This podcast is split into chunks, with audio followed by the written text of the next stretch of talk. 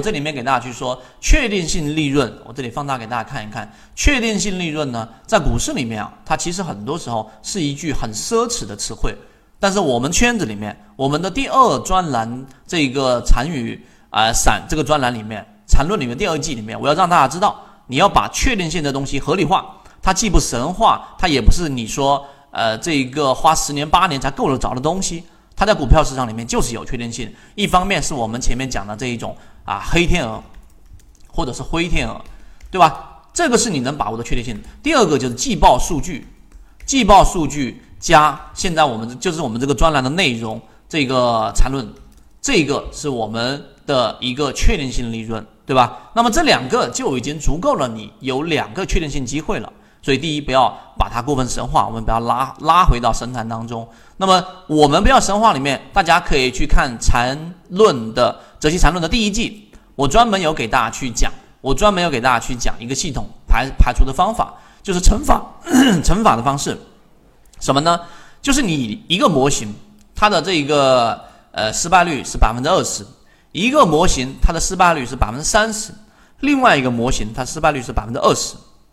你把三个模型乘起来，对吧？你把三个模型乘起来，那其实很简单呢。你就是这个零点二乘以零点三乘以零点二，类似这样的一个意思。那实际上成功率就已经非常高了，因为你的失误率已经很低了嘛。这是我简单给大家说的，大家详细去看第一季里面有非常完整的内容。所以我们反向推出了失误率降低了之后，刚才我说你把散户数量大幅减少的个股出来，是不是就已经？减少了，大大的减少了失失误率了，对吧？我们把这种模型增加出来。第二个就是我们说的这个左脑护城河，或者是你用控盘的模型。总之，你要用几个高成功概率的模型、低失误概率的模型相叠加起来啊。当然，中间要有一些细化的东西，就是你不要让模型跟模型之间冲突，这个也是一个核心。失误率下去了，成功率就自然上来了。这是第一个我要给大家说的总结。第二个呢，就是护城河，千万不要做那一种固执的技术派，或者是短线的固执的这一种，认为在市场当中有一招鲜，认为傻瓜才相信这个呃呃这个格林厄姆所说的这个人牵着狗狗这个和人之间有一根绳子，然后狗是离不开人的，股价是这一套价值分析理论是不行的，千万也不要排斥价值分析。那所以在研报过程当中呢，我给大家建议就是，你除了要去看研报啊，看结论，研报里面的一些重要，举个例子，刚才我说的益丰药房，就是二零一八年底、二零一九年，我一直在跟随，然后发现它存在了，因为中间是有一个时间周期的一个延迟性的，这是价值分析的必然的东西，这就是我们前面说啊，最终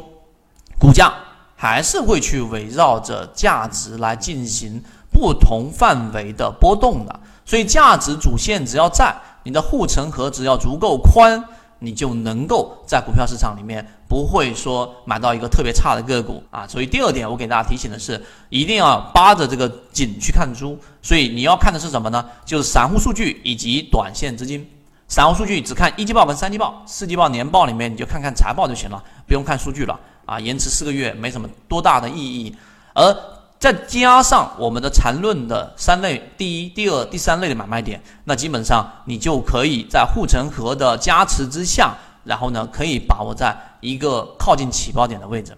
第三个还是一样，常规性的提醒大家，千万不要在大盘环境不好的时候下重仓啊，下重仓，最后就是啊，在网上经常说的满仓吃面会非常惨。这样的话，你后面要如果真的有机会加入到五六七计划。群里面的时候，你的这个起跑线就远远的低于其他人，因为你还要想着说解套呢，对不对？这是一个很大的问题。好，这一个我们今天的这个呃第六节，然后呢，我认为非常有价值的地方，就是再次的深化的给大家讲了我们的确定性利润。最后给大家讲一句，就这一句话，就少即是多，多做。今天的分享就到这里，想要进入圈子一起进化学习。可以加我朋友圈 SD 八幺八幺二，有完整版的视频专栏分享给大家。希望今天的三分钟对你来说有所帮助，和你一起终身进化。